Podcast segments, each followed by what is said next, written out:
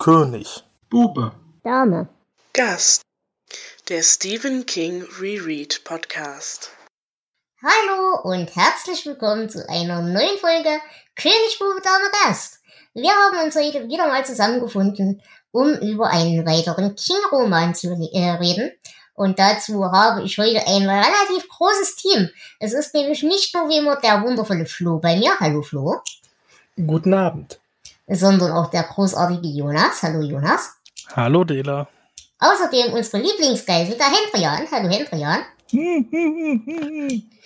eine wiederkehrende Gästin, die Tinkerbell. Hallo Tinkerbell. Moin moin. Du warst schon mal bei uns, aber ganz, ganz, ganz am Anfang der Gründungstage dieses Formats. Ja. Ich glaube zu Brenn Salem, ist das richtig? Ja. Folge Da war ich- 2. Da war ich Genau. aber noch alleine dabei. Ja, und die Menschen, die uns äh, auf Twitch zuschauen, die sehen, dass da ein lustiges Getier äh, auf Menschen rumkrabbelt. Wer ist das? Das ist der Captain Fuzz Lightyear. Das ist ähm, einer meiner neuen Ratten von der Rattenhilfe. Und äh, ja, den habe ich irgendwie sehr lieb und deswegen habe ich den auch gerade eigentlich schon die ganze Zeit bei mir und ähm, ja, deswegen Ja. könnt ihr den jetzt auch mal so sehen. Und, und wie lange hast du ihn schon? Den habe ich jetzt seit knapp einem Monat. Der kam aus einem Großnotfall, wo wir mit fünf anderen Rattenhilfen und äh, sechs anderen äh, Tierheimen zusammen aus Lübeck Tiere rausgeholt haben. Und äh, ja, Voll cool. Ähm, Tinkerbell, wie ist es bei dir? Ähm, wie gesagt, es ist schon echt lang her, dass du bei uns warst. Hast sich bei dir irgendwas ergeben? Hast du irgendwie ein neues Format oder neue Projekte gestartet oder irgendwas, worüber du reden willst? Ähm, also ich bin jetzt eigentlich nur noch, dass ich momentan, ich habe ja eigentlich immer noch meinen mein Twitch-Kanal. Das ist ähm, Legendary Leah Fox. Ähm, aber ich bin jetzt seit knapp einem halben Jahr eigentlich nur noch offline, weil ich mich primär nur noch um die Rattenhilfe kümmere. Ähm, ich habe jetzt äh, aktuell 14 eigene Tiere und äh, lass mich lügen, sieben Pflegeratten jetzt gerade aktuell da. Es sind eben gerade noch drei reingekommen, deswegen bin ich heute auch ein bisschen später da. Hm. Ähm, und wie gesagt, ich, ich mache momentan eigentlich meine, meine primäre Zeit nur noch für die Rattenhilfe. Das tut mir gut und ähm, es ist halt irgendwie schön, im Tierschutz jetzt aktiv zu sein. Ich werde auch irgendwann wieder streamen, aber das dauert noch ein bisschen. Okay, aber wir werden trotzdem den Link äh, wieder im Blogtext mit verlinken. Wenn es irgendwann mal wieder losgeht, können die Leute dich mal besuchen. Sehr schön, Dankeschön. Gut, über welches Buch wollen wir denn heute reden? Wir haben uns heute das Mädchen vorgenommen. Und ich befürchte, das wird wieder eine Sendung werden, in der wir uns sehr viel streiten. Und deswegen würde ich sagen, Flo, gib uns doch mal eine zeitliche Einordnung. Also, wir haben uns heute das Mädchen vorgenommen. Klingt schon mal falsch. Aber ähm, dann legen wir mal los.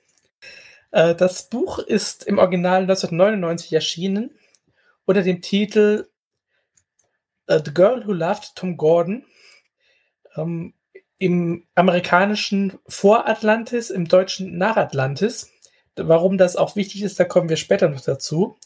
Und Stephen King selbst hat über dieses Buch gesagt, ähm, wenn Bücher Babys wären, dann wäre das Mädchen eine ungeplante Schwangerschaft. Ja, so fühlt sich's an. Ja.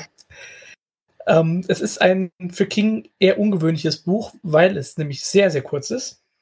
Es ist, glaube ich, eines der Das hat kürzesten, sich das er auch gesch- anders angefühlt. Was?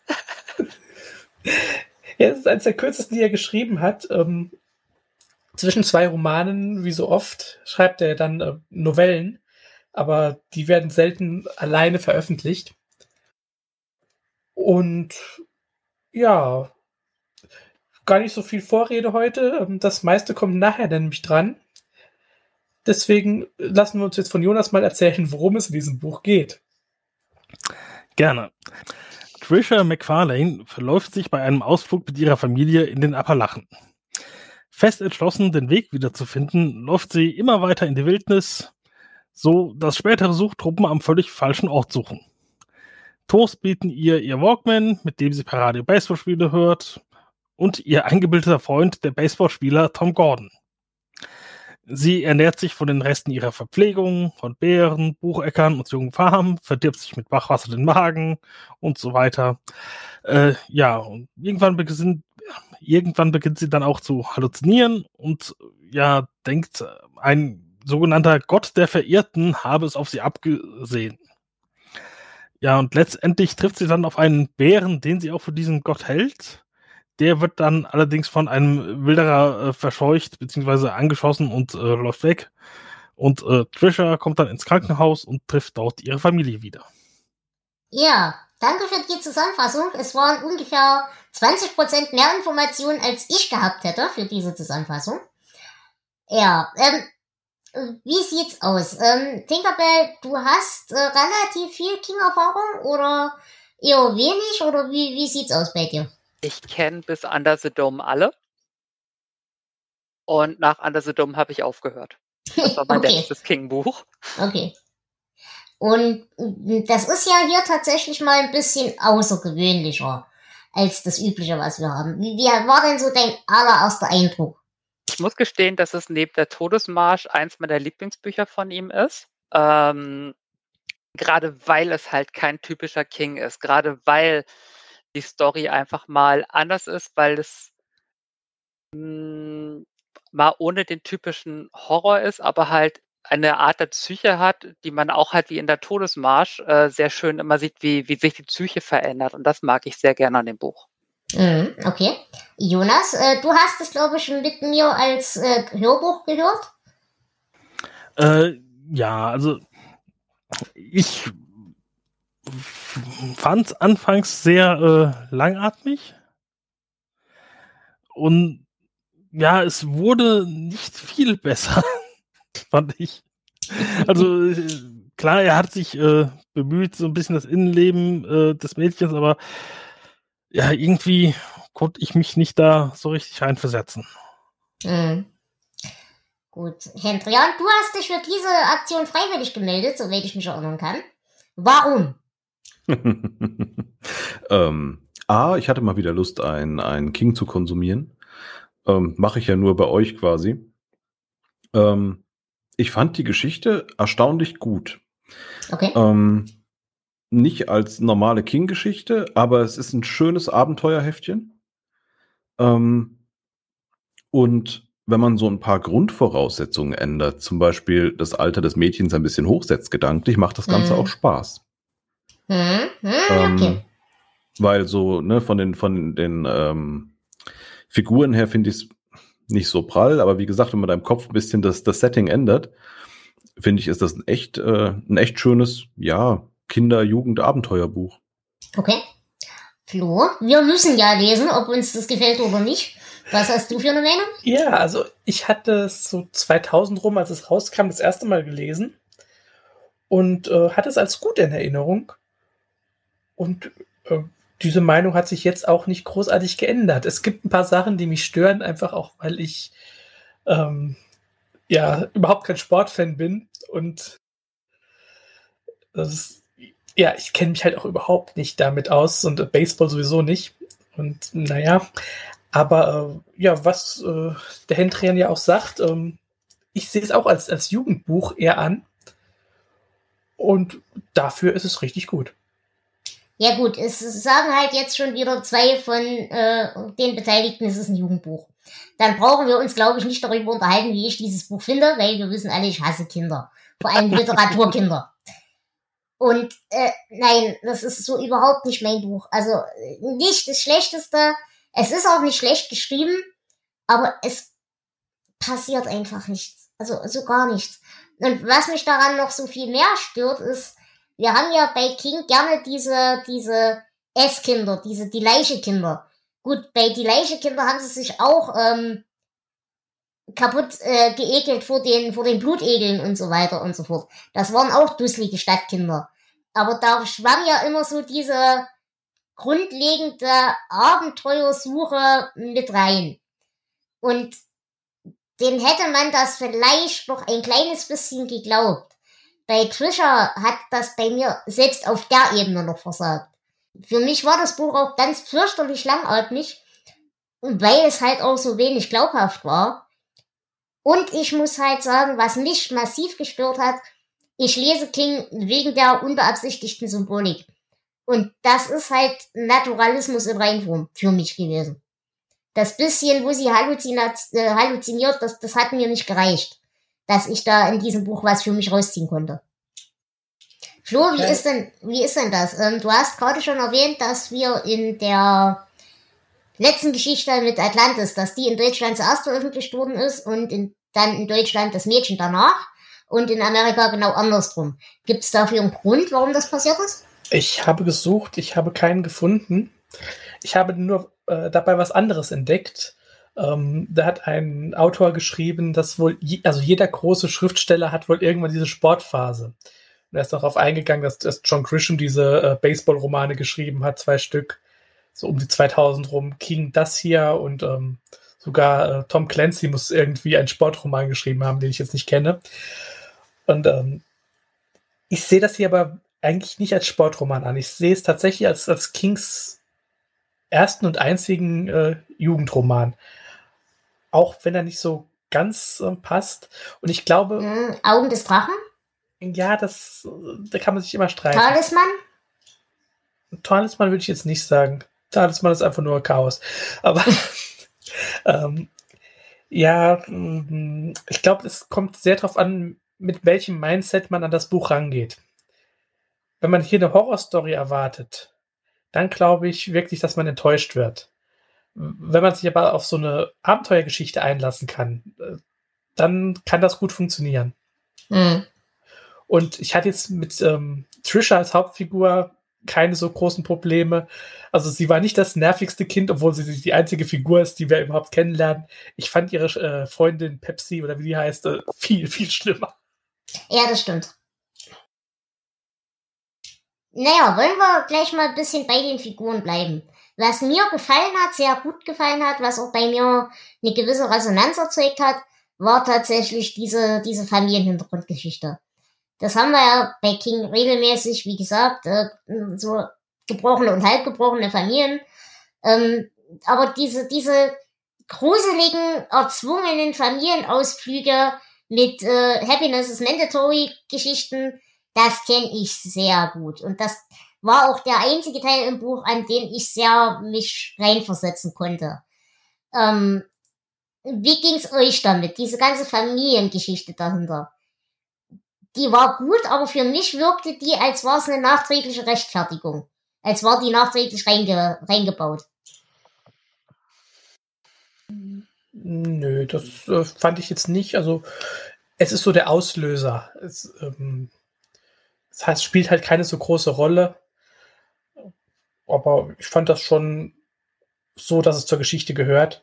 Es war auch nicht das einzige, ähm, womit ich mich identifizieren konnte mit diesem Buch. Also ich musste auch schon mal im Wald pinkeln. Jonas, wie ging's dir? Äh, ja, irgendwie diese ganze Familiensache mit jedes Wochenende einen Ausflug und so, das kam mir ein bisschen sehr musterfamilienmäßig vor. Ich weiß nicht, ob das in den USA äh, so regelmäßig ist, dass man wirklich jedes Wochenende irgendetwas tut, oder ob das einfach bei uns äh, daheim nicht so war, weil mit vier Kindern kannst du halt nicht immer irgendwo hin, aber ja, es äh, war Mm, alles sehr. Hm. Ich glaube, das ist auch für die USA nicht normal. Ich glaube, das ist genau diese Überkompensationsgeschichte, die es halt in vielen Scheidungs- und fast Scheidungsfamilien so gibt. Eben dieses erzwungene, äh, ja, ich, ich biete denen ja was viel Besseres als du. Oder dieses nach außen den Anschein wahren, wir sind ja eine intakte Familie. Ich glaube, das ist viel mehr das, was da dahinter steht, als dass das wirklich normal wäre. Also ich, ich hatte das irgendwie so gelesen, als ob das äh, auch schon vor der Scheidung so gewesen wäre, dass quasi der samstägliche Ausflug Pflicht ist. Hm. Tinkerbell, wie ging's dir damit? Ähm, ich muss dir da ziemlich zustimmen. Das, das ist, also ich bin jetzt zur Hälfte Ami und ich kenne das jetzt so nicht. Ich kenne das auch nicht aus dem bekannten Verwandtenkreis, dass wirklich jetzt jedes Wochenende was ist. Es gibt zwar diese langen Roadtrips, die man da mal macht, ähm, aber das sind dann eher diese Sachen, die man dann irgendwie über längere Zeit macht oder aber wirklich mal sagt, man macht jetzt wirklich mal so, so eine längere Zeit auf der Road. Ähm, aber es wirkte auch tatsächlich eher so dieses, ja, wir haben die Scheidung, ich bin die bessere Mutter und ich will jetzt, dass ihr mit mir Zeit verbringt und ich will, dass ihr in dieser Zeit was lernt. Das, das ähm, sagt sie ja ganz häufig, dass ja Pete ja sich auch aufgeregt hat, wenn die in irgendwelchen äh, Sachen waren, wo es irgendwie keine Videospiele gab, wo es einfach irgendwie nur so zum Lernen ging. Und äh, Pete war ja nur glücklich, als sie da in diesem einen Park waren, wo er den ganzen Tag mit den Videospielen spielen konnte. Ähm, grundsätzlich fand ich das als Grundsetting interessant, weil es nicht das Entscheidende ist und du hast nicht diesen diesen Faktor, du brauchst es, um um diese Story glaubhaft zu machen, sondern es ist eine Einleitung, es ist ein da kommt sie her. Es ist ein bisschen Background Story. Du kannst Trisha damit ein bisschen einordnen. Du kannst Trisha damit einordnen, wie war das mit ihren mit ihren Bruder, wie ist das mit mit, ähm, ihrer Mutter, wie ist das Verhältnis zu ihrem Vater. Zu ihrem Vater hat aber es gibt das Verhältnis. Und diese, diese Art und Weise, wie es hinzugesetzt, ist halt einfach eine, eine Grundstory, die aufgebaut wird, die eine, eine Basis bietet. Warum ist ein zwölfjähriges Mädchen im Wald alleine? Und ein, ein zwölfjähriges Mädchen kommt halt nicht alleine in den Wald. Und das ist halt als Grundstory, finde ich die Idee sehr schön und es, es passt rein. Hm. Sie ist sogar erst neun. Stimmt, stimmt, stimmt. Sie war ja ganz jung. Ich musste gerade nachgucken. Ne, da kommen wir halt für mich zum nächsten Problem von dem Buch. Das Mädel wirkt halt nicht wie zwölf, äh, wie neun. Die wirkt nicht mal wie zwölf, die wirkt halt, naja, ja gut, zwölf vielleicht, mit ganz viel guten Willen. Und ich sehe auch ein, dass sie vielleicht sich nicht ganz so idiotisch anstellt, weil sie eben diese Lehrgangsausflüge schon hatte. Aber trotzdem war das für mich kein neunjähriges Kind, also so überhaupt nicht. Darf ich fragen, wieso du da zu dieser Einstellung kommst, dass sie nicht neun ist? Weil sie zu viel weiß oder? Mm, nicht unbedingt zu viel weiß, das, das könnte ich mir noch erklären. Aber sie ist einfach in ihrer Reaktion zum Erwachsenen, sie gerät viel zu wenig in Panik sie hat viel zu wenig irrationale Ängste. Sie hat viel zu, also sie hat sehr viele Ängste, aber die sind ja alle mehr oder weniger rational. Aber ich glaube, hätte man mich und ich bin Dorfkind, ich bin am Wald und im Wald und draußen aufgewachsen. Aber hätte man mich mit neun alleine nachts in den Wald gesperrt und ich wäre nicht rausgekommen. Würde der Wald heute nicht mehr stehen. Würde der Wald heute nicht mehr stehen, richtig. Aber vor allem wäre das halt viel mehr mit viel mehr irrationaler Angst verbunden als rationaler Angst. Hm, also ich sehe hier schon einiges an irrationaler Angst. Ich, ich gebe dir vollkommen recht. Also um, ähm, teilweise sind diese Gedankengänge, gerade so philosophische Gedankengänge, ähm, die passen nicht zu einer Neunjährigen. Aber ähm, ich sehe schon gerade so, wenn sie immer weiter auch abgleitet, da sehr viele irrationale Sachen dabei. Ja, aber das, also gerade dann im Verlauf des Buches, dann geht es halt wirklich um äh, Dehydration, da geht es um äh, Hunger und so weiter und so fort. Also, dass sie da abgleitet, das würde, glaube ich, einem erwachsenen Menschen genauso gehen. Ja, klar. Wobei, ob du anfängst, Götter zu sehen, dass du da halt drei Leute siehst, die im, im Wald bei dir auftauchen, sagen, hey, ich bin hier der Gott von äh, Tom Gordon, ich bin hier der Gott von dies und das und äh, Hey, das hab ich ohne, dass ich irgendwie dehydriert oder irgendwas bin. Ich habe dir schon ein paar Mal gesagt, ich bin kein Gott, ich bin ganz normal. Hedrian, du hast die ganze Zeit genickt. Ich nehme an, du teilst meine Einschätzung. Um, also, ich fand die Familie komplett überflüssig. Mhm. Die hätte man komplett rausschreiben können und sagen können, das Kind hat sich beim Spielen im Wald verlaufen. Ähm, so nötig fand ich das für die Geschichte eigentlich nicht. Ähm, der Punkt mit, sie wirkt nicht wie neun, finde ich, finde ich auch, die ist zu abgeklärt. Ähm, oder ich wäre zumindest mit neun nicht so abgeklärt gewesen, ja. wie, wie sie da dargestellt wird. Ähm, und dann hatte ich noch einen Punkt, den habe ich vergessen. Okay. Jonas, Meinungen? Äh, ja, also sie kam mir auch zu. Ja, also sie wirkte älter als neun auf mich. Irgendwie ja 12, 13, so vielleicht, aber äh, ja. Ansonsten, ja, weiß nicht, was ich noch sagen soll. Nee, ist ja okay. Ähm, Ja, wobei ähm, müssen zugeben, die meisten King-Kinder wirken älter, als sie sind. ja, das stimmt Ja. auf jeden Fall. Ähm, Wie hat euch denn das Setting gefallen? Also so diese, diese Weltbeschreibung und so weiter. Ähm, das weiß jetzt nicht, ob das ich da einfach das falsche Publikum bin. Weil eben, wie gesagt, ich bin halt Dorfkind. Also ich, ich kenne das und ich weiß, wie Wald ist und wie Wald klingt und wie Wald sich anfühlt. Und ich bin kein Fan davon, aber so grundsätzlich ist mir das, ist mir das geläufig. Ich stelle mir aber vor, dass erstens die Appalachen noch mal eine ganz andere Hausnummer sind, sowieso. Aber zweitens, dass das sicherlich auch im großen Teil für ein Publikum geschrieben ist, das in irgendeiner amerikanischen Großstadt sitzt und in seinem Leben vielleicht zweimal einen richtigen Wald sieht. Aber das kann meine krude Einschätzung sein. Wie, wie seht ihr das? Ich fand die äh, Wald- und Naturbeschreibung mit am besten an dem Buch. Also das hat mir äh, wirklich sehr gefallen. Ich, ich, ich mag Wald. Ja, das sehe ich auch so. Ich meine, ich sitze jetzt hier und gucke raus auf den Wald. Ähm, bin ja regelmäßig da drin. Ich fand, konnte mich gut reinversetzen in diesen Wald. Wobei ich mit der Größe Probleme hatte. Ich meine, sowas gibt es ja in Deutschland nicht, solche riesigen zusammenhängenden Waldflächen. Aber ähm, trotzdem konnte ich mich da gut reinversetzen in den Wald. Also fand ich schon gut. Und das fand ich halt auch wieder, aber da, da weiß ich nicht, ob ich falsch denke. Aber äh, wie, wie wird behauptet, wie lange ist sie, ist, ist sie weg? Acht, Äh, neun Tage? ja, ich glaube auch Ja. etwas über eine Woche. Aber schaffst du das als Kind, als neunjähriges Kind, hast du ja auch eine gewisse Schrittweite zum Beispiel. Schaffst du das als neunjähriges Kind so viele Kilometer zu machen, dass du durch drei Bundesstaaten kommst? Ja, gut, Ich kann es- nicht laufen, ich kann da nicht mitreden, ich weiß das nicht, ob das geht. Also es ist ja, glaube ich, die Rede von äh, paar hundert Meilen, die sie zurückgelegt hat. Wie gesagt, ich Nee. weiß nicht, ob das viel ist oder wenig oder Nee, keine Ahnung.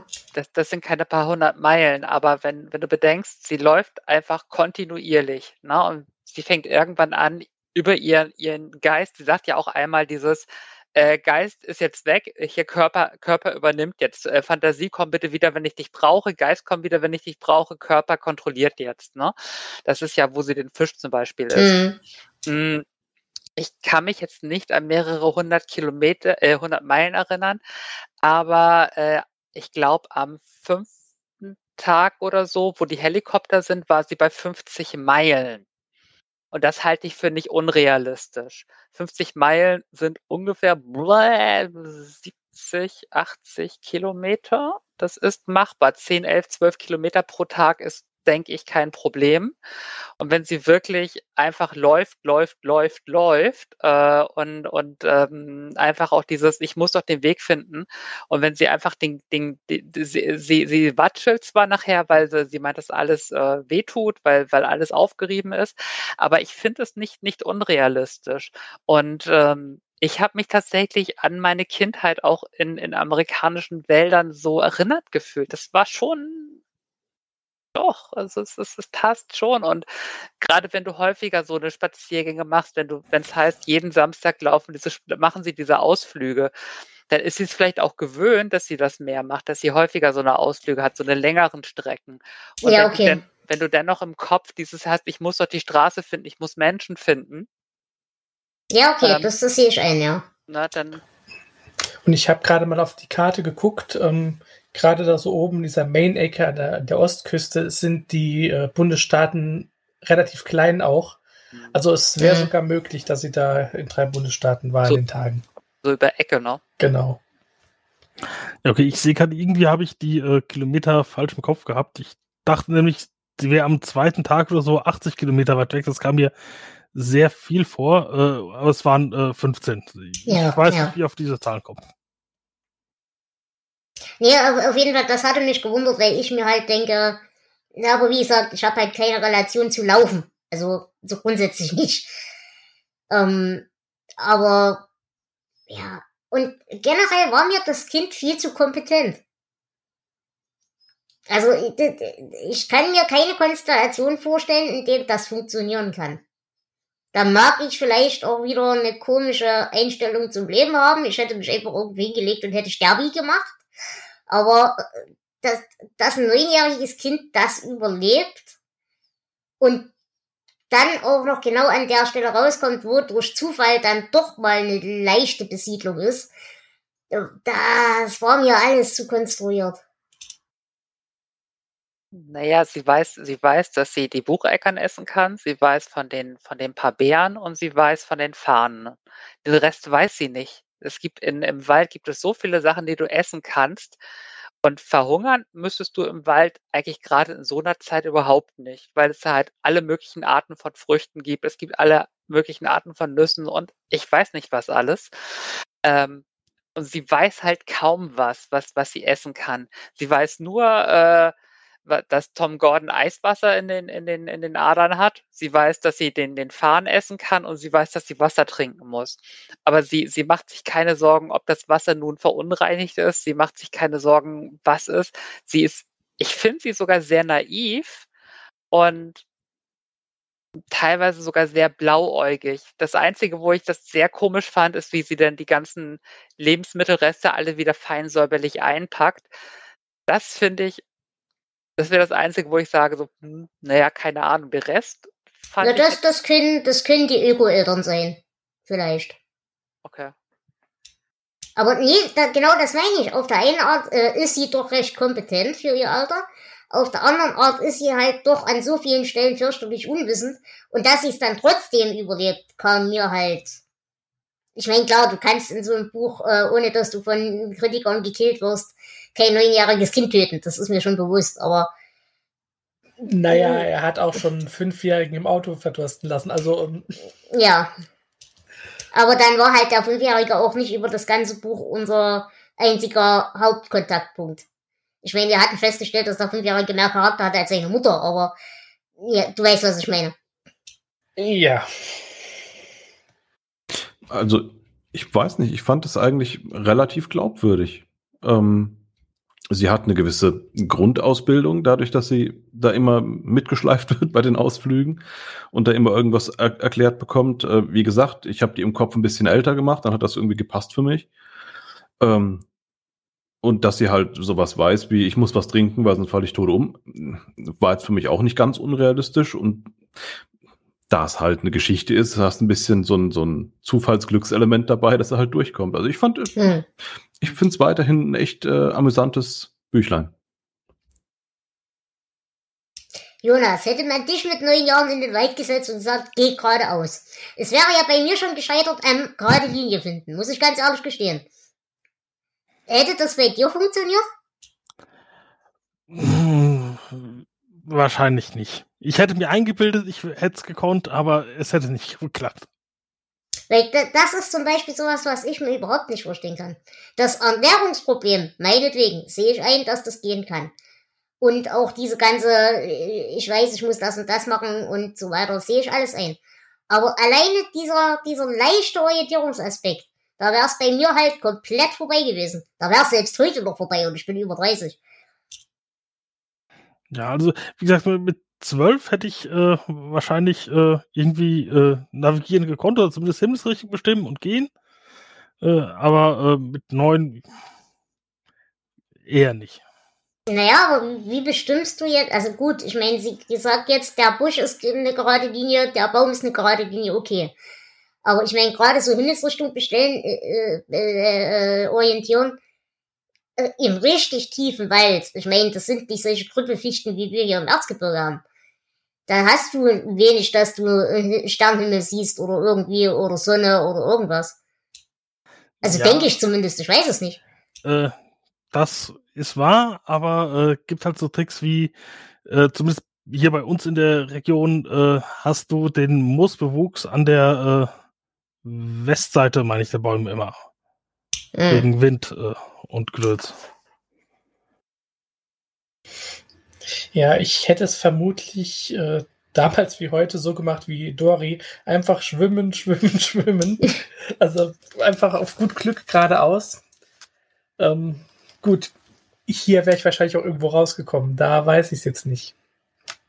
Aber verläuft sie sich nicht gerade, weil sie es nicht kann? Deswegen, sie schafft es ja nicht, zurück auf den Pfad zu kommen. Sie meint, ich bin ja nur, ich bin ja maximal 200, 200, 300 Meter in den Wald hinein. Und wenn sie zurück will, Ja, ja, ja. Aber da ist sie ja noch geradeaus. in der Phase, wo sie sich verläuft, also während sie sich verläuft, sag ich mal. Ähm, da ist sie ja eben noch in dieser unkonzentrierten Phase und denkt mehr an ihre bescheuerten Eltern und so weiter und so fort. Und Aber später dann kommt ja wirklich das, wie sie sich eben quasi von einem Baum zum nächsten hangelt, um in einer geraden Linie zu bleiben. Da hat sie dann zwar kein Ziel mehr, aber sie versucht auf einer geraden Linie zu bleiben. Aber sie hat doch nachher den Fluss, an dem sie sich orientiert. Äh, Sie, genau. sie geht ja, sie geht ja, sie, sie, sie versucht es ja an den Bäumen, weil sie einfach nur sagt, okay, das sieht für mich nach einer geraden Linie aus. Genau. Weil wenn du durch den Wald gehst, siehst du Bäume und dann guckst du so, okay, ich gehe zu dem, dann gehe ich zu dem und also daran kannst du dich schon orientieren, aber dass es halt nicht klappt, siehst du ja, weil sie ja immer tiefer hineinrutscht. Sie, sie kommt ja auch nicht auf die Idee zu sagen, okay, ich, ich finde hier nichts, also drehe ich jetzt um, versuche eine andere Himmelsrichtung. Sie geht hier einfach immer nur stracks geradeaus. Also Ne, Muss ich vorwärts. aber sagen, würde ich, glaube ich, genauso machen. Weil, wenn ich mir denke, okay, du hast am Anfang, in den ersten 30 Minuten, schon so derartig versaut, dass du keine Ahnung mehr hast, wo du bist. Und an dem Punkt kommt sie ja. Dann ist halt der logische Schritt, also wäre es für mich zumindest auch, dann zu sagen, okay, dann gehe ich jetzt einfach in einer gerade Linie geradeaus, weil irgendwann muss was kommen. Und die Sache mit dem Bach, das fand ich eigentlich auch ganz cool, weil das wäre jetzt auch meine nächste Idee gewesen dann. Aber ja. Aber also ich wäre auch nicht umgedreht. Wenn- Nachdem ich 30 Minuten mich wirklich komplett verirrt habe, ohne dass ich eine Orientierung habe, in welche Richtung ich überhaupt gerannt bin, dann wäre ich halt auch irgendwie weitergegangen. Ja, aber eigentlich. Äh, zumindest weiß ich das inzwischen, wenn man sich verirrt, am besten da bleiben, wo man ist. Äh, ja, deswegen sage ich ja, ich hätte mich hingelegt und Stabi gemacht, aber das ist halt auch mein angeborener Lebenswille. Ich wäre aus demselben Grund wahrscheinlich weitergegangen. ich, ich, kann's, ich kann mich nicht mehr dran zurück erinnern, wie das mit neun war, muss ich gestehen. Das ist einfach für mich einfach eine, eine Realität, die ist so fern weg. Das kann ich mir gar nicht mehr so vorstellen. Mhm. Aber ich, ich weiß nicht, wir, wir sind ja damals auch im Wald gewesen und gut, in, in den USA war ich halt immer mit meinen Eltern. Aber in, in Deutschland sind wir halt auch nur mit Freunden und dann, ich, ich weiß auch noch, wo wir einmal wirklich in den Wald sind und dann haben wir nur gesagt, wir sind kurz mal ein bisschen im Wald spielen und ja, irgendwann wurde es dann dunkel und wir sind dann irgendwann äh, einmal quasi da durch den halben Wald durch, bis wir dann wieder zurück waren. Mhm. Aber es ist halt eine andere Dimension gewesen von Ja, Wald klar. als, als drüben. Hm. Tja, keine Ahnung. Ich kann es nicht beurteilen. Ja, wie gesagt, ich muss ganz ehrlich sagen, mir fehlt für dieses Buch der Ho- Erfahrungshorizont in jeder Hinsicht. Dadurch ich ja, also wie gesagt, wir haben hier auch große Waldstücke, die zusammenhängen und die teilweise auch sich bis äh, zu, der, zu den Tschechen drüber ziehen und zusammenhängen bis zu den Tschechen rüberziehen. Also ich kann das in Ansätzen nachvollziehen. Ich war aber halt nie das Kind, das jetzt wirklich alleine irgendwie draußen rumgehüpft ist, weil es halt technisch einfach nie ging. Ähm, demzufolge fehlt mir da einfach der Erfahrungshorizont dafür. Aber ich habe in dem ganzen Buch nicht einen Moment gehabt, wo ich so sagen konnte, da kann ich jetzt mitfühlen. Das war mir alles zu aufgesetzt, das war mir alles zu künstlich. Ja, ich kann mir das halt überhaupt nicht vorstellen, aber ich glaube halt nicht, dass das daran liegt, dass das Buch schlecht ist, sondern ich glaube einfach, dass das daran liegt, weil ich überhaupt nicht den, den Erfahrungshorizont habe, den ich mir da teilen könnte. Mm, Ich glaube, das kann gut damit zusammenhängen. Ich bin als Kind, weil ich mich auch da kaum noch dran erinnere, also ähm, ich kann mich nicht erinnern, wie es mit neun war, ich kann mich kaum erinnern, wie es mit 39 war und das ist erst ein paar Monate her. Also ähm, ja, ich bin als Kind aber auch halt im Wald rumgehüpft. gut, natürlich viel kleiner alles, aber ähm, als Kind kommt dir das eh auch alles größer und, und wilder vor. Ich kann mich schon reinversetzen, aber ich verstehe, wenn man das nicht kann, wenn man da keinen Bezug zu hat, dass das Buch dann einfach nicht funktioniert. Wollen wir mal kurz über den Sportteil in dem Buch reden? Bitte nicht. Ja, genau, das ist nämlich der Punkt. Äh, Ich glaube, dieser Sportteil war als wahnsinnig wichtig gemeint.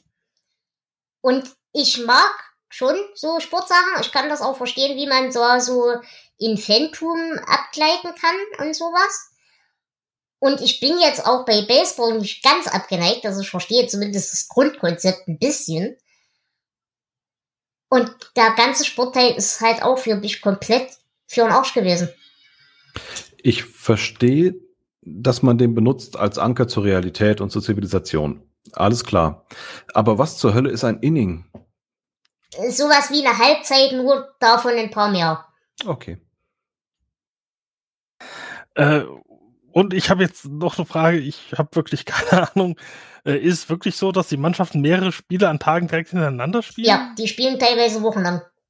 Ah, okay, gut. Also es ist halt meistens so, dass du eine Woche lang in der einen Stadt bist, eine Woche lang in der nächsten, eine Woche daheim und so weiter. Also die spielen wirklich jeden Tag fast. Ah, okay, gut. Das, äh, weil das- kam mir beim Lesen sehr seltsam vor, dass die spielen und dann am nächsten Tag direkt nochmal und dann nochmal und das, äh, ja. Nee, also die, die spielen wirklich fast täglich. Das ist halt auch der Grund, weshalb, ähm, also ich weiß nicht, Tinker, da, da kannst du vielleicht mehr dazu sagen, aber meines Wissens nach, wenn das jetzt nicht die top begehrten Mannschaften und die top begehrten Plätze sind, ist, glaube ich, so ein Ticket für äh, Major League Baseball auch wesentlich billiger als eine Bundesliga, ein Bundesliga-Ticket, oder? Also früher war es das definitiv. Die heutigen Preise kann ich dir nicht sagen. Ich war seit bestimmt 20 Jahren nicht mehr beim Baseball. Äh, ich muss aber auch gestehen, dass Baseball absolut nicht meine Sportart ist. Ich bin ein paar Mal mitgeschleppt worden, frei nach dem Motto, hey, wir sind jetzt gerade hier. Und äh, was halt immer ganz witzig war, weil du halt diese Highschool-Baseball-Sportarten hast, wo du halt wirklich, auch wie beim Basketball, diese, diese Highschool-Mannschaften hast, die wirklich ähm, viele so die einzige Chance sind, überhaupt aus, aus, der, aus der Armut rauszukommen. Und da hat einfach Sport einfach einen, einen anderen äh, Ja. Level als bei uns. Ähm, es ist, es ist günstiger dort, es ist, es ist, es ist eine andere Mentalität, es ist eine andere Art des Fanseins, es ist eine andere Art mitzufiebern. Ähm, und ja, es ist tatsächlich mehr. Es ist nicht wie bei uns, äh, du hast ein Spiel pro Mannschaft pro, pro Woche, sondern wirklich gib ihm durch und, und dann hast du halt auch wirklich diese, diese, diese langen äh, Marathons, die sie wirklich durchackern und ist, glaube ich, echt ein heftiger Sport, wenn man das professionell macht. Ja, auf jeden Fall. Und ich kann mir halt auch vorstellen, also ich guck ja ab und zu mal Baseball, dass du als neunjähriges Mädchen in so einen Spieler verliebt bist, kann ich mir gut vorstellen. Weil das sind echt größtenteils echt hübsche Kerle. Ich meine, die sind alle ziemlich groß, die sind alle relativ stabil gebaut. Halt alle so, naja, oder die meisten halt so der typische amerikanische Junge, also doch schon. Also äh, das, das kann ich mir schon vorstellen, dass man da als Neunjährige einen, Quatsch drauf hat. Ich hatte damals Baseballkarten tatsächlich. Ich auch. Von wem? Ich habe ja immer ein kleines Cardinals-Fähnchen, aber das ist auch schon viele, viele Jahre her. Aber Ich, ich weiß es nicht mehr. Es ist so ewig her und ich, äh, ich habe das letzte Mal wirklich, ich weiß nicht, ich weiß nicht, was das letzte Mal sowas reingeguckt habe. Ich kann mich nicht mehr dran erinnern. Es ist so lange her. Ich glaube, ich war ganz schlimm verliebt in Skip Shoemaker. Und das ist auch bestimmt zehn Jahre her, dass der seine letzte Saison gespielt hat. Aber da, da musste ich tatsächlich lachen, weil da wusste ich auch, ich guck wirklich Baseball in erster Linie wegen der Männer. Muss ich zugeben, so ehrlich bin ich. Äh, so wie manche gerne Beachvolleyball wegen der Weiber gucken, so ehrlich bin ich dann doch. Aber da, da, das war auch tatsächlich sowas, wo ich mich ein bisschen reinversetzen konnte in das Mädel. Ich gucke ja gern Snooker. Aber das ist doch auch nicht mehr schön, seit Paul Hunter nicht mehr lebt. Die schlafenden Zuschauer sind immer noch schön anzuschauen. Ja. Also ich habe jetzt mal Skip Shoemaker gegoogelt, aber ähm, eigentlich wollte ich was anderes. Nämlich äh, King hat um Erlaubnis gebeten, ob er Tom Gordon in dieser Geschichte verwenden darf. Und der hat gesagt, ja klar, gerne. Hat der eigentlich jemals für diese Mannschaft gespielt oder ist der einfach ein Baseballplayer, der irgendwo gespielt hat? Ähm, Moment, ich glaube, er hat tatsächlich, also ich glaube, dass die, die Spiele tatsächlich so oder so ähnlich stattgefunden haben. Also er hat den Spielplan verändert, sagt er im Nachwort. Und äh, Tom Gordon hat wohl wirklich für die Red Sox gespielt. Und er sagte ein Tom Gordon, aber äh, äh ja, Berühmtheiten sind dann niemals die, wie man sie sich denkt oder so. Ja, und ich denke halt auch, dass diese, dadurch die halt wirklich täglich spielen und dadurch eben diese, diese Stadien auch zu äh, etwas vernünftigeren Preisen zugänglich sind, hat, glaube ich, auch der Durchschnittsbürger dazu mehr Zugang, als eben zum Beispiel wir jetzt zu äh, den Spielern von Bayern München, sag ich mal. Weil du eben viel mehr Möglichkeiten von Kontakt hast. Das, das fand ich eigentlich als, das, das muss man, glaube ich, verstehen, damit man das Buch versteht. Aber generell, ich glaube, diese ganze, dieser ganze Sportteil, und das Buch heißt ja im Englischen auch The Girl Who Loved Tom Gordon. Da ist, in dem Buch hat er eine Wichtigkeit, der es in meinen Augen gar nicht verdient hat. Selbst für das Buch nicht. Selbst wenn man diesen Hintergrund versteht. Ging es euch da ähnlich? Ich verstehe deinen Punkt gerade nicht. Ich auch nicht. Na, wie gesagt, ich, ich glaube, wie du schon sagtest, und damit biege ich auch schon mal ein bisschen in die Symbolik ab, äh, dieser ganze Sportaufbau, wie du schon gesagt hast, ist für mich einfach der Link in die Zivilisation. Und dieses, ähm, wir haben ja hier das Problem, diese ganze technisierte Gesellschaft löst uns als Menschen halt davon los, dass wir noch in der Lage sind, ohne diese ganze technisierte Geschichte überleben zu können im Wald und in der Wildnis und so weiter. Das ist der Kritikpunkt daran.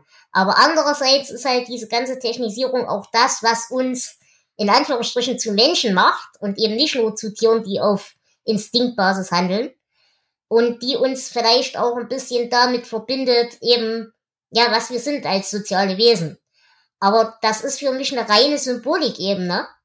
Und diese Symbolikebene ist halt echt verhältnismäßig dünn für die Menge an Sportmetaphern ja, und, und diese Sportmetapher ist halt für mich zu dünn generell für die Menge an, an Sport, das in dir Buch vorkommt.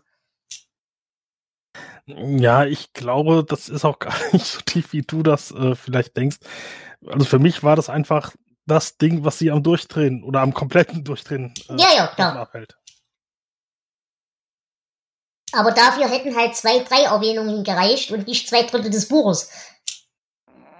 Naja, hm. Entschuldigung, mach du. du. Du musst bedenken, wann spielt das Buch? Ja, das ist jetzt, wann 99 ist das erschienen? Hm, es spielt 98. Genau, so, guck mal, 98. Da wussten die meisten Menschen noch nicht mal, dass es das Internet gibt. Da wussten die mal, ich, ich meine, sie redet von einem Walkman mit Radiofunktion, ja. Versuch heute mal einen Walkman zu kaufen, ja. Der Walkman ist, ist ihr Link to Reality. Ähm, das ist, das ist, das ist die Verbindung. So, und ähm, sie braucht etwas, an das sie sich festhalten kann. Und sie hält sich fest, dass, dass sie die Baseballspiele hört. Und nur der Tom Gordon, der sie begleitet, der ihr imaginärer Freund ist, der, der sie, der sie am Leben hält, er hält sie am Leben. Und äh, am Ende ist ja auch, wo sie dann ähm, kann ich spoilern? Ja, ich kann ja spoilern, ne? Ja, Wo sie am Ende den, den, den, den Walkman wirft auf den Bären. Das ist ja, da rutscht sie in diese Rolle von Dom Gordon hinein. Sie, sie versucht ihn auf sich zu projizieren. Sie erzählt ihm alles von sich. Sie, sie, sie, sie findet es gemeint, dass sie am Freitag Hausaufgaben kriegt. Das findet er total spannend. Sie versucht einfach nur, ein Teil ihres Kopfes versucht nicht abzudrehen weil du nicht diesen Faktor hast, den wir heute haben, diese, was du gerade sagst, diese Technologie, die wir heute haben, oder diese, das, was uns zu, zu dem macht, dass wir sind das war damals anders, ja. Ich, ich meine, versuch mal heute jemanden zu erklären, wie wir damals ohne GPS klargekommen sind, ja. Dass es dass damals Karten gab, die du lesen musstest. Das war ein ganz eigener Skill. Das kann doch heute gar keiner mehr. Setz jemanden einen Kompass hin und sag hier, äh, finde, finde den Weg. Mit dem Kompass kann keiner, keiner umgehen. Das ist, das ist alles. Ja, ich bin da komplett bei dir. Aber das Problem ist diese Diskussion, dass die Technik uns entfremdet von der Realität. Die gab's halt damals schon. Auch wenn der Stand, also das Level ein anderer war, aber die Diskussion war die gleiche. Ja, natürlich. Aber, aber sie, sie dreht mit ihrem Kopf ein, eine, eine zweite Realität. Sie, sie weigert sich, in die Realität zu gehen. Sie weigert sich zu sagen, ich bin alleine. Und deswegen erschafft sie sich den Tom, der bei ihr ist, der bei ihr bleibt. Wenn sie ihn braucht, ist er da. Und deswegen ist Tom Gordon wichtig. Sie, sie, sie mochte ihn vorher. Es war der, der, der hübscheste Mann aller Zeiten. Und wenn er sie küssen würde, ach, sie würde, sie würde erstarren. Ja, ähm, dieses, diese, diese, diese, diese Figur, nur, nur weil sie vorher schon ihn kannte, nur weil er bei den Sox spielt, nur weil, weil, weil sie ihn abends äh, hört, dass er da ist, kann sie weitermachen. Genau, das ist der einzige Grund. Und deswegen brauchst du ihn im Buch. Vielleicht brauchst du nicht Tom Gordon, aber sie braucht, sie braucht, sie kann nicht alleine bleiben. Nee, das, das meine ich. Aber genau das ist der Punkt, glaube ich, auf den ich will äh, diesen, diesen Tom Gordon und diesen, diesen Schwarm und diese Realitätsverschiebung, da bin ich komplett bei dir. Aber dazu hätten wir halt nicht gebraucht, dass es diese Direktübertragungen gibt, in dem Maße. Nein, Weil den, den Crush kann sie ja vorher schon entwickelt haben und den hat sie ja auch vorher schon aber die verfestigen es. Diese Übertragung okay, ja. verfestigen es. Die halten sie am Leben. Sie sagt ja selber, äh, sie macht immer die Batterien, also sie macht den Walkman immer aus, damit sie Batterien schaut. Und nur wenn sie diese, diese Spiele hört, das ist das Einzige, was sie antreibt. Und diese Spiele, dass sie dort immer wieder von Tom Gordon hört, sorgen dafür, dass Tom Gordon bei ihr bleibt. Mhm. Ja, okay. Deswegen, deswegen geht sie nur vorwärts. Und deswegen, das ist dieses, diese, diese Verbindung Walkman Realität, Tom Gordon in der Realität, Tom Gordon bei, bei sich.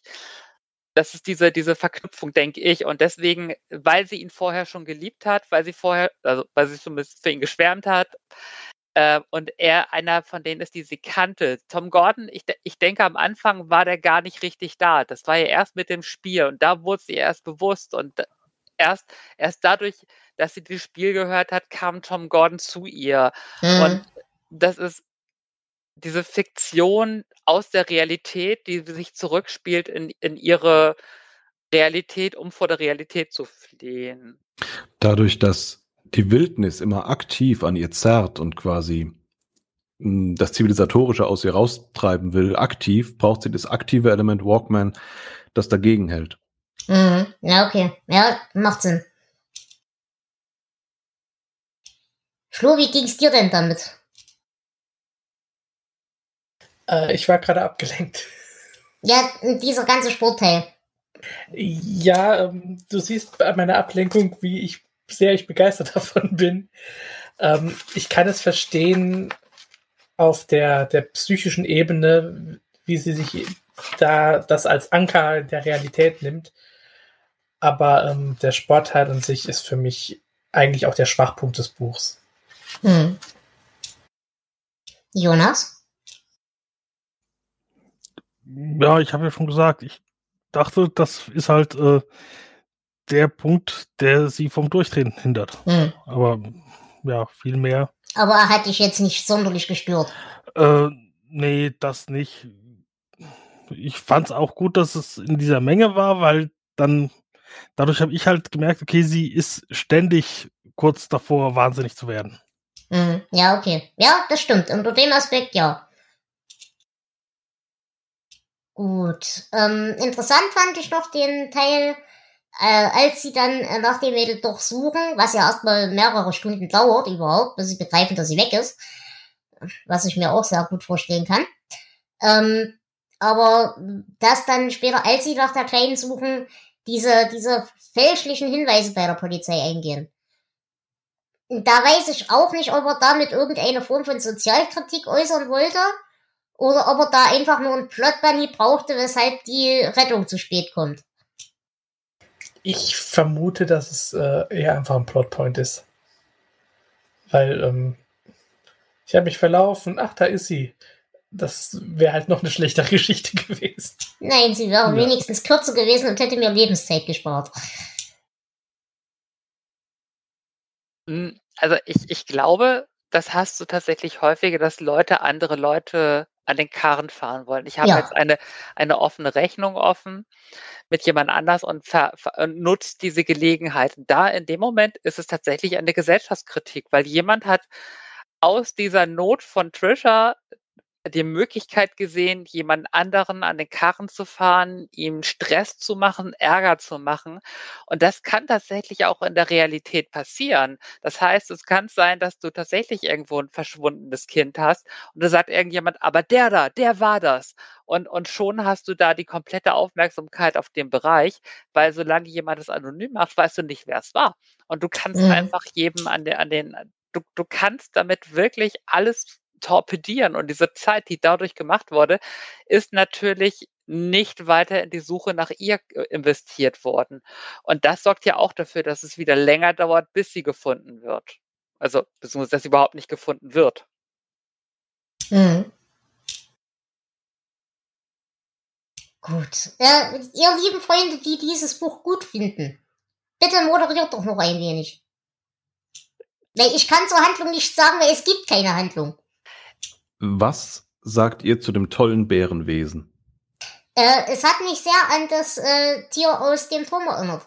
Und Flo, ich weiß nicht, ob ich dein Grinsen richtig deute. Du siehst es ähnlich, ja? Ja, absolut. Ähm, gut, es war kein großer mechanischer Bär, aber Wir Ah, sind ja auch auf einer anderen Ebene. ja, genau. Also er hat mich auch sehr erinnert. Und woran mich das Buch auch erinnert hat, ähm, vielleicht auch einfach nur, wir haben eine weibliche Hauptfigur und wir haben einen beengten Raum oder äh, ja, nicht so viele Figuren, die sonst mitspielen. Also ich, ich habe mich irgendwie erinnert gefühlt so ein bisschen an Misery oder an das Spiel, vielleicht auch ein bisschen an Dolores. Das Spiel auf jeden Fall. Misery, Mhm. Dolores eher nicht, aber das Spiel auf jeden Fall, ja. Also so in diese Richtung äh, ging bei mir das Feeling für dieses Buch auch. Wie hat euch denn diese Einführung dieses übernatürlichen Elements gefallen? Als sie dann, also man kann es ja als, äh, als Halluzination weg erklären. Man kann es halt auch als zwanghaften Versuch, da was Übernatürliches reinzubringen, deuten. Wie ging es euch damit? Ich, Ich fand's hab- großartig. Ich habe es als Halluzination äh, abgetan. Und dadurch, äh, ja, war es ganz nett, aber mehr auch nicht. Ich, Entschuldigung. Hedrian, mach erst du. na gut. Ähm, ich fand's, ähm, ich fand's echt toll, weil das neben diesem passiven, ich muss irgendwie in der Natur überleben, auf einmal so ein aktives äh, Räuber-Beute-Ding mit reingebracht hat. Hm. Das hat mir sehr gut gefallen. Da hätte ich gern noch ein bisschen mehr von gehabt und äh, da hätte das Buch auch noch mal 100 Seiten mehr haben können wegen mir. Äh, Das sieht? Dele anders. Äh, ich muss das tatsächlich auch so sagen. Es, es wirkt aber irgendwie auch natürlich.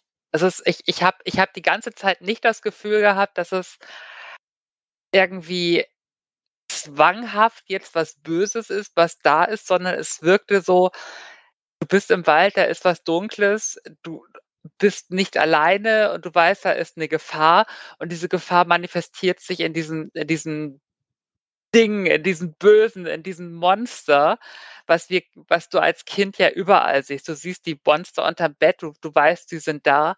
Und das ist eine Manifestation, die im Wald auftaucht und sich als dieser Bär entwickelt und da macht er das Maul auf und du siehst da drin diese Bienen und das ist, es, es wirkt total, ja, es gehört da rein, es gehört in diesen Wald, dieses Biest muss da sein und es, es ist klar, dass es ganz früh die, die Witterung von Trisha aufgenommen hat. Es ist die ganze Zeit da, es ist die ganze Zeit ein Teil der Umgebung, der diese Gefahr, in der sie da ist, sogar noch mal doppelt symbolisiert, weil sie ist alleine, sie ist in Gefahr, sie hat nichts zu essen, hat nichts zu trinken und wird verfolgt von diesem Monster.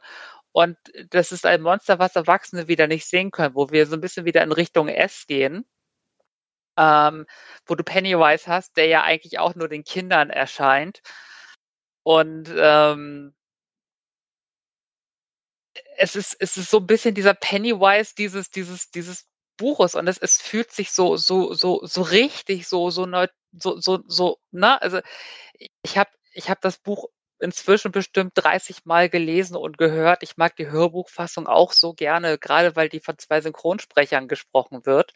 Und immer abwechselnd von einer Hälfte zur anderen Hälfte wird gesprungen und, und dieses, dieses Monster wird halt, es ist immer da. Es ist ab dem zweiten Inning, ab dem dritten Inning ist es irgendwie da und es, es ist natürlich und es, es, es fließt durch diese Geschichte und äh, du hast halt dieses Große, woran sie glaubt, nicht Gott, aber halt dieses, dieses, ähm, ne?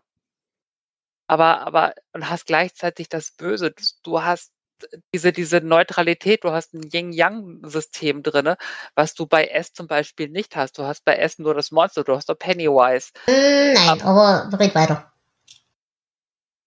Okay, gut. Ähm, gut, äh, also gefühlt zumindest. Im, im, im, vielleicht habt ihr was anderes, das gut. Ähm, Jetzt bin ich aus dem Konzert. Ich habe meinen Faden verloren. Entschuldigung. Nee, alles gut. Äh, also Yin Yang, du warst bei Yin Yang. Ja, ich, ich finde, es ist einfach dieser Ausgleich Tom Gordon auf der guten Seite, der, dieser, dieser Gott, dieses, äh, dieses alles, was da ist, dieses Positive, das höhere Ganze und das negative Böse. Und dieses, der Wald ist böse, das Monster ist böse, Tom Gordon ist gut, sie ist gut, das höhere Gute, das Höhere ist, ist gut, was sie, was sie Das Weiße. Genau. Ne? Und diese, diese Konstellation mag ich. Und das, ich, ich habe mich, ich fühle mich wohl in diesem Buch. Ich fühle mich, äh, ja, ich, ich lese es gerne, ich höre es gerne und es ist auch so ein Buch, was ich immer mal wieder raushole, wo ich immer so sage, jetzt ist mal wieder Zeit dafür. Weil sich, weil sich, ich fühle mich wohl, ja. Mhm, okay. Äh, Flo, Weil ich dir ja. in einem Punkt noch widersprechen würde oder was für mich anders, anders rüberkommt, ähm, ich habe diesen Bär nie als böse wahrgenommen. Der gehört irgendwie einfach als Element in den Wald rein. Auch den Wald finde ich jetzt, der kommt mir nicht böse vor, weil sie ist eigentlich fehl am Platz. Mhm. Äh, und so stört sie auch eigentlich den, den Lebensraum dieses Bären oder was auch immer es ist. Ähm, deswegen, für mich kam der nicht unbedingt böse rüber. Hm. Und äh, Flo, nein, ich widerspreche dir. Nein, Dela widerspricht nicht. Dela sieht es nämlich genauso wie die beiden. Ähm, es hätte mir, und das ist ja das, was ich am Anfang schon gesagt habe, hätte das Kind am Anfang viel mehr irrationale Ängste gehabt als rationale, wäre das für mich als Kind auch glaubhafter gewesen. Äh, mir kam nur dieses Element ein bisschen zu spät ins Buch und ich hätte mir davon mehr gewünscht. Äh, dann wäre es für mich auch ein besseres Buch gewesen. So ist es das halt leider nicht, weil es zu wenig war für meinen Geschmack. Ja. mm, Ich hätte eigentlich auch gerne mehr gehabt. Ich fürchte nur, äh, bei mehr, also wir, wir können ja drüber diskutieren, ist es jetzt real oder nicht. Und ich denke, wenn es mehr gewesen wäre, äh, hätte man wahrscheinlich erkannt, aha, es ist irgendwie eine reale böse Kraft. Und dann hätte das Ganze ähm, passend zu 1999 so in ein, ein schlechtes Blair Witch Project abrutschen können. Und deswegen bin ich eigentlich ganz zufrieden, dass es dann doch so ist, wie es ist. Ja, das stimmt auf jeden Fall. Gut. Ich wollte gerade noch was sagen äh, zu dem Hörbuch. Also mich hat diese äh, zwei wechselnden Sprecherinnen äh, wahnsinnig gemacht. ich habe immer wieder äh, gebraucht, bis ich mich in die Stimme reingefunden habe. Und das war, ich fand das echt nicht gut. Finde ich gerade eigentlich total toll. Diese, diese, diese Abwechslung und dieses, weil, weil, weil jeder der beiden das ein bisschen anders liest, jeder spricht ein bisschen anders, jeder hat eine leicht andere Betonung und du merkst halt, es ist immer wieder was abgeschlossen. Und das hast du bei anderen Hörbüchern nicht, wenn zum Beispiel nur ein David Nathan die, die King-Bücher durchliest, hast du halt, du merkst nicht, dass die Kapitel sich wechseln. Und da hast du wirklich einen Bruch von Kapitel zu Kapitel zu Kapitel.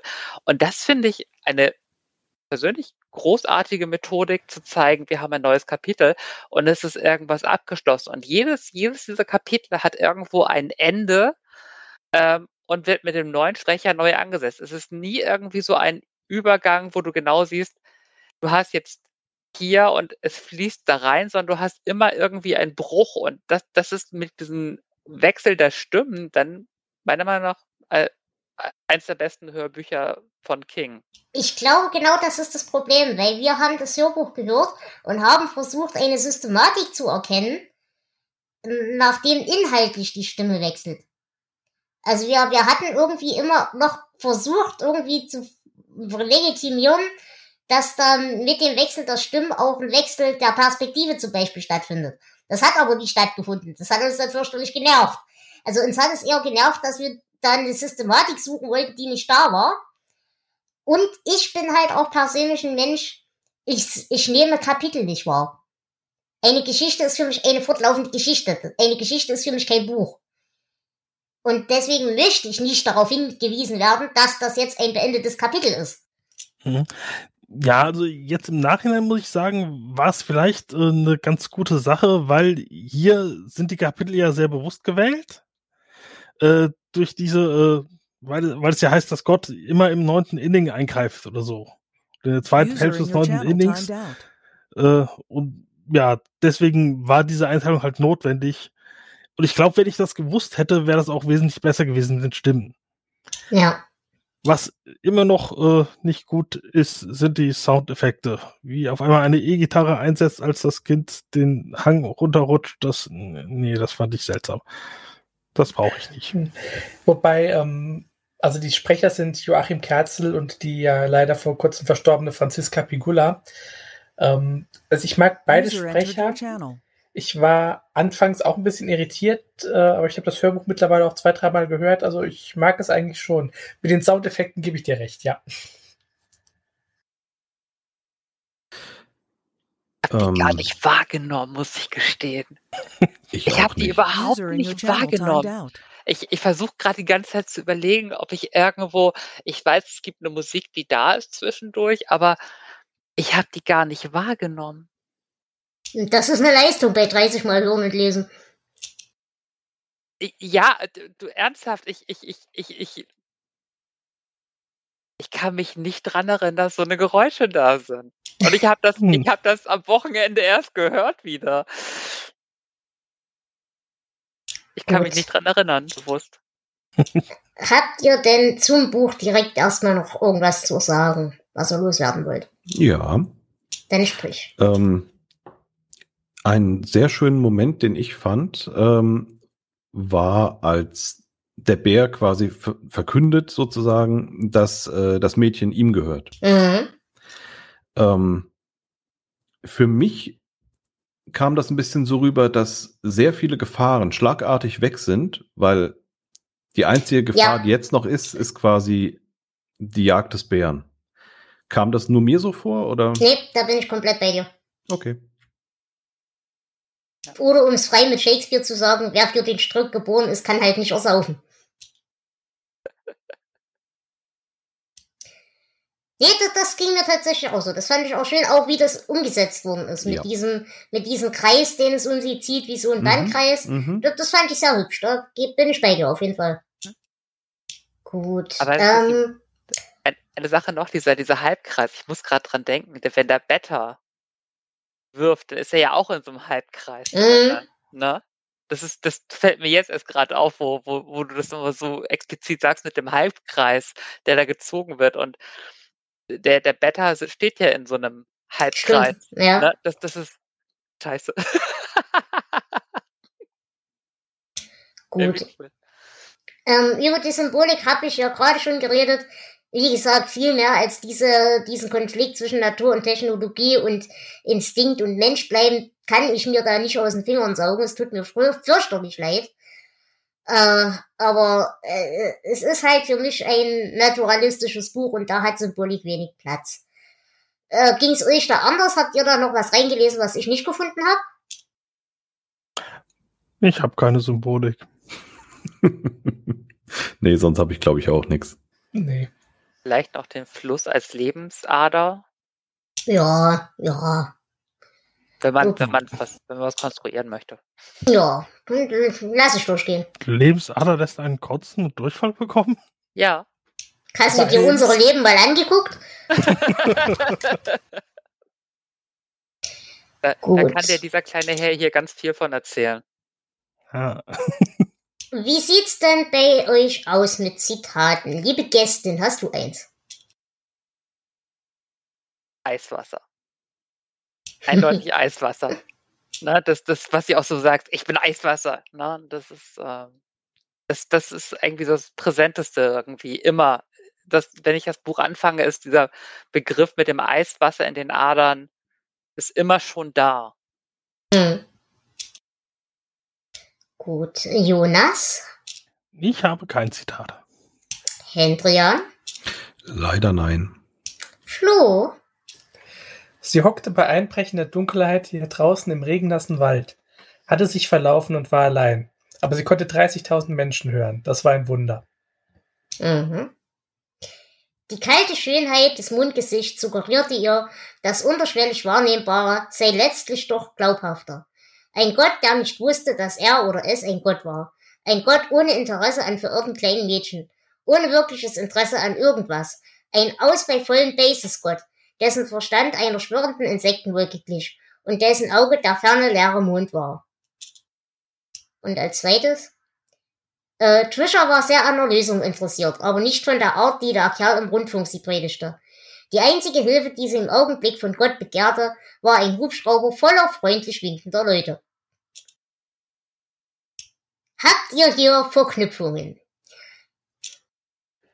Ja. Hm? Und zwar erstmal das äh, offensichtliche, ähm, der Radiosender, den Trisha hört, der ähm, wird in Castle Rock gesendet. Aber es gibt auch noch äh, weitere lustige Sachen. Auf der Copyright-Seite steht, äh, dass die Lyrics from ähm, Gotta Get Next to You von Richie Records Tozier sind, den wir aus S kennen. Äh, so eine ähnliche Verknüpfung gibt es auch in Wahn. Und wir hatten ja vorhin schon Cujo erwähnt. Und die Familie Trenton äh, hat auch mal einen Ausflug in die Appalachen gemacht. Die sind aber auf dem Weg geblieben. Ansonsten, wie gesagt, der Bär hat mich sehr an den Bären aus dem Turm erinnert, an den Balkenwächter. Ich glaube, das war schon, also gerade mit den Bienen und so weiter, das war schon so gemeint. Ja, ich vermute es. Und dann habe ich noch eine sehr lustige Verknüpfung gefunden nach außen in die echte Welt, nämlich in äh, ja ähm, Medien- und Popkultur. Es fällt irgendwann der Satz, vielleicht würde man sie mit einem Rettungshubschrauber abtransportieren, der wie in Mesh ein rotes Kreuz auf dem, Dach, auf dem Bauch trug. Sehr schön.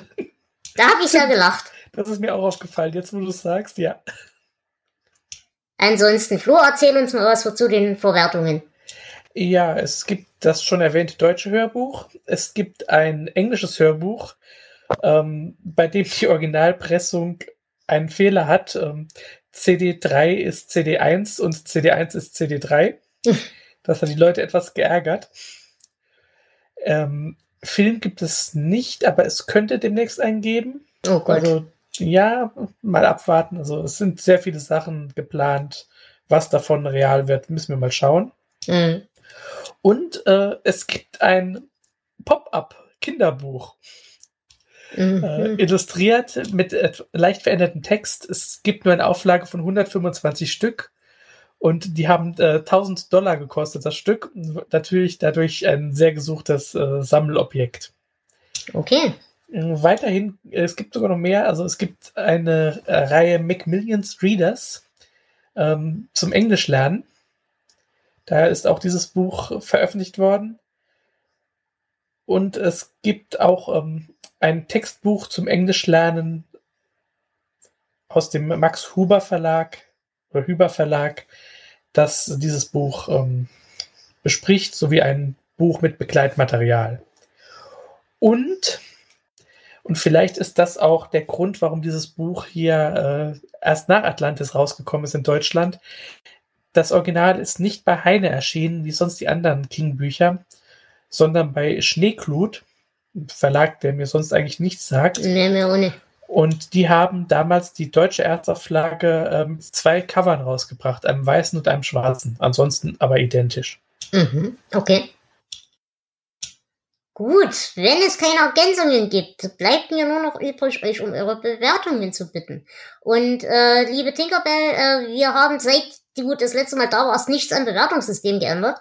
Deswegen bewerten wir von 0 bis 19. Und ich würde sagen, fang du doch mal an. 0 bis 19. Hm, 15 Punkte, ja. Okay. Hendrian? Hm, Ich würde 17 Punkte geben. Ui, das ist eine Hausnummer. Jonas? Ja, ich fand das mh, relativ mittelmäßig. Ich gebe 10. Okay, Flo? Um, Ähm, ich würde auch 15 Punkte geben. Es ist eine schöne, geradlinige Geschichte, also ohne irgendwelche Abschweife. Und, und mir hat es gefallen. Ja, ich reiße es jetzt natürlich wieder raus. Ich gebe vier Punkte. Weil, wie gesagt, ich glaube nicht, dass es ein schlechtes Buch ist. Es ist einfach komplett ganz weit weg von meiner Lebensrealität. Demzufolge habe ich überhaupt kein Gefühl kriegen können für dieses Buch. Es ist nicht schlecht geschrieben, aber ich habe weder irgendeine Sympathie für das Kind, noch für die Familie, noch für die Situation, in dem das Kind ist. Es hat mir einfach genau gar nichts gegeben und ich werde auch komplett das Buch bis morgen wieder vergessen haben. Gut, sollen wir durch oder habt ihr noch was? Ähm, ja, so eine kleine Überleitung zu unserem nächsten Buch. Also während dieses Buch hier veröffentlicht wurde und sich Trisha im Wald verlaufen hat, äh, ist King auch im Wald spazieren gegangen und von einem Van überfahren worden. Also wir sind jetzt am Unfall angekommen und da werden wir dann in der nächsten Folge, wenn wir sowieso Kings Biografie besprechen, ähm, auch genauer drauf eingehen. Genau. Ja, wie gesagt, äh, nächste Folge besprechen wir dann das Leben und das Schreiben. Und da haben wir auch mehrere Gäste, glaube ich, wieder eingeplant, ne? Ja, haben wir. Äh, ich hoffe, dass wir es auch so hinkriegen, aber ähm, wenn alles klappt, haben wir auch wieder zwei Gäste. Genau, und danach geht's dann erstmal weiter mit äh, Daddles. Und ich glaube, danach kommen ein paar Kurzgeschichten. Nein, erst gibt's noch das Schwarze Haus. Ach ja, genau, Drake. das habe ich ja schon wieder vergessen. Genau, Gegen, gegen Ende des Jahres werden wir dann ins Kabinett des Todes abtauchen. Genau. Aber ich glaube, es geht ab jetzt wieder aufwärts mit den Büchern. Darauf werde ich dich nochmal ansprechen. Mm, doch, also Daddles fand ich nicht so schlecht. Und, äh, ja gut, Schwarze Haus lassen wir einfach mal unter den Tisch fallen. Aber Buick fand ich grandios, soweit ich mich erinnere. Ja, das denke ich auch, aber ich habe jetzt als ziemlich schlechte Erinnerung, das Schwarze Haus ist auch nicht mein Favorit. Na, wir werden sehen. Auf Genau. jeden Fall, liebe Hörerschaft, äh, bleibt uns treu und Hörerinnenschaft natürlich auch.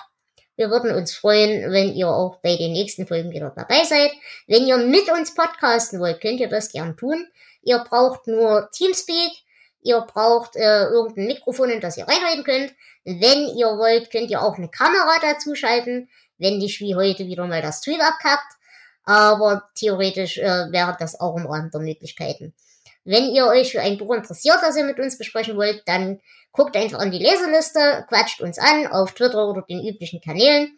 Ihr wisst ja mittlerweile, wo ihr hin müsst. Und dann äh, werden wir dafür sorgen, dass ihr mit uns senden könnt. Wenn ihr die Bücher nicht habt, über die ihr reden wollt, dann meldet euch rechtzeitig. Dann würde ich dafür sorgen, dass ihr mit der Quellenlage versorgt seid. Und ansonsten gibt's, glaube ich, organisatorisch erstmal in der nächsten Zeit nichts. Es wird demnächst ein, Podca äh, ein Podstock geben. Da werden wir aber höchstwahrscheinlich nicht mit irgendeinem Format vertreten sein. Zumindest ist das der aktuelle Stand der Dinge. Aber Podstock lohnt sich immer auch für alle anderen Formate, die da auftreten. Gut, in diesem Sinne, ich danke der wundervollen Tinkerbell. Danke, dass ich da sein durfte. Ich danke dem großartigen Hendrian. Es war mir ein innerer Waldspaziergang. Ich danke dem Bärtiger, dem Jonas. Ja, sehr gerne. Und selbstverständlich auch dem großartigen Flo. Es war wieder sehr schön, Dela. Und ich wünsche euch allen da draußen eine wunderschöne Zeit. Verlauft euch nicht im Wald und passt gut auf euch auf. Bis demnächst. Tschüss. Tschüss. Tschüss. Ciao. Tschüss.